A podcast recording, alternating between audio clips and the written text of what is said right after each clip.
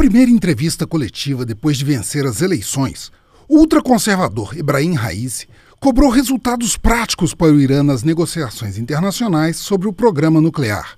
O novo presidente afirmou também que é inegociável o programa de mísseis balísticos, capazes de atingir alvos a 2 mil quilômetros de Teherã, e disse não à possibilidade de um encontro com o presidente dos Estados Unidos, Joe Biden. Escolhido em um processo no qual menos da metade dos eleitores inscritos compareceram às urnas, Raísse não será a principal autoridade sobre os acordos nucleares. A decisão final é do líder religioso supremo Ayatollah Ali Khamenei. Mas as declarações do novo presidente reforçam o endurecimento do regime clerical na questão. Há cerca de uma semana, Teherã anunciou ter produzido cerca de 6,5 kg de urânio enriquecido a 60%, ainda abaixo do teor ideal para se ter uma bomba atômica, que é de cerca de 90%. Mas as centrífugas estão trabalhando a um ritmo de 126 gramas de urânio por dia.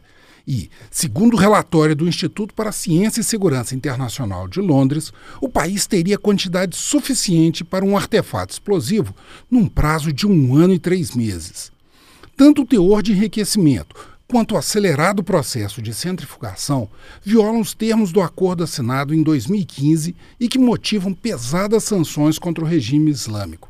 Apesar de os Estados Unidos terem se retirado unilateralmente desse tratado em 2018. No domingo, representantes de França, Alemanha, Rússia, China e Grã-Bretanha fizeram uma nova rodada de negociações com os iranianos em um hotel em Viena, na Áustria. E o representante persa, Seyed Abbas, afirmou que há avanços em pontos principais, mas não indicou quais ou quando haverá um acordo definitivo.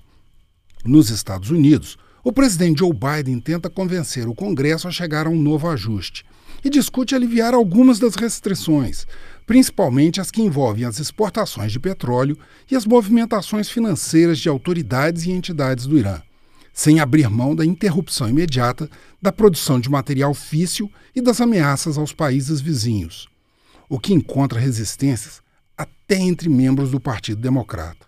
Agora, com a negativa de um encontro de alto nível e do enderecimento de discurso de Ibrahim Raisi, o caminho para o acordo e a paz no Oriente Médio parecem estar ainda mais difícil para todos. Frederico Duboc, para o Super N.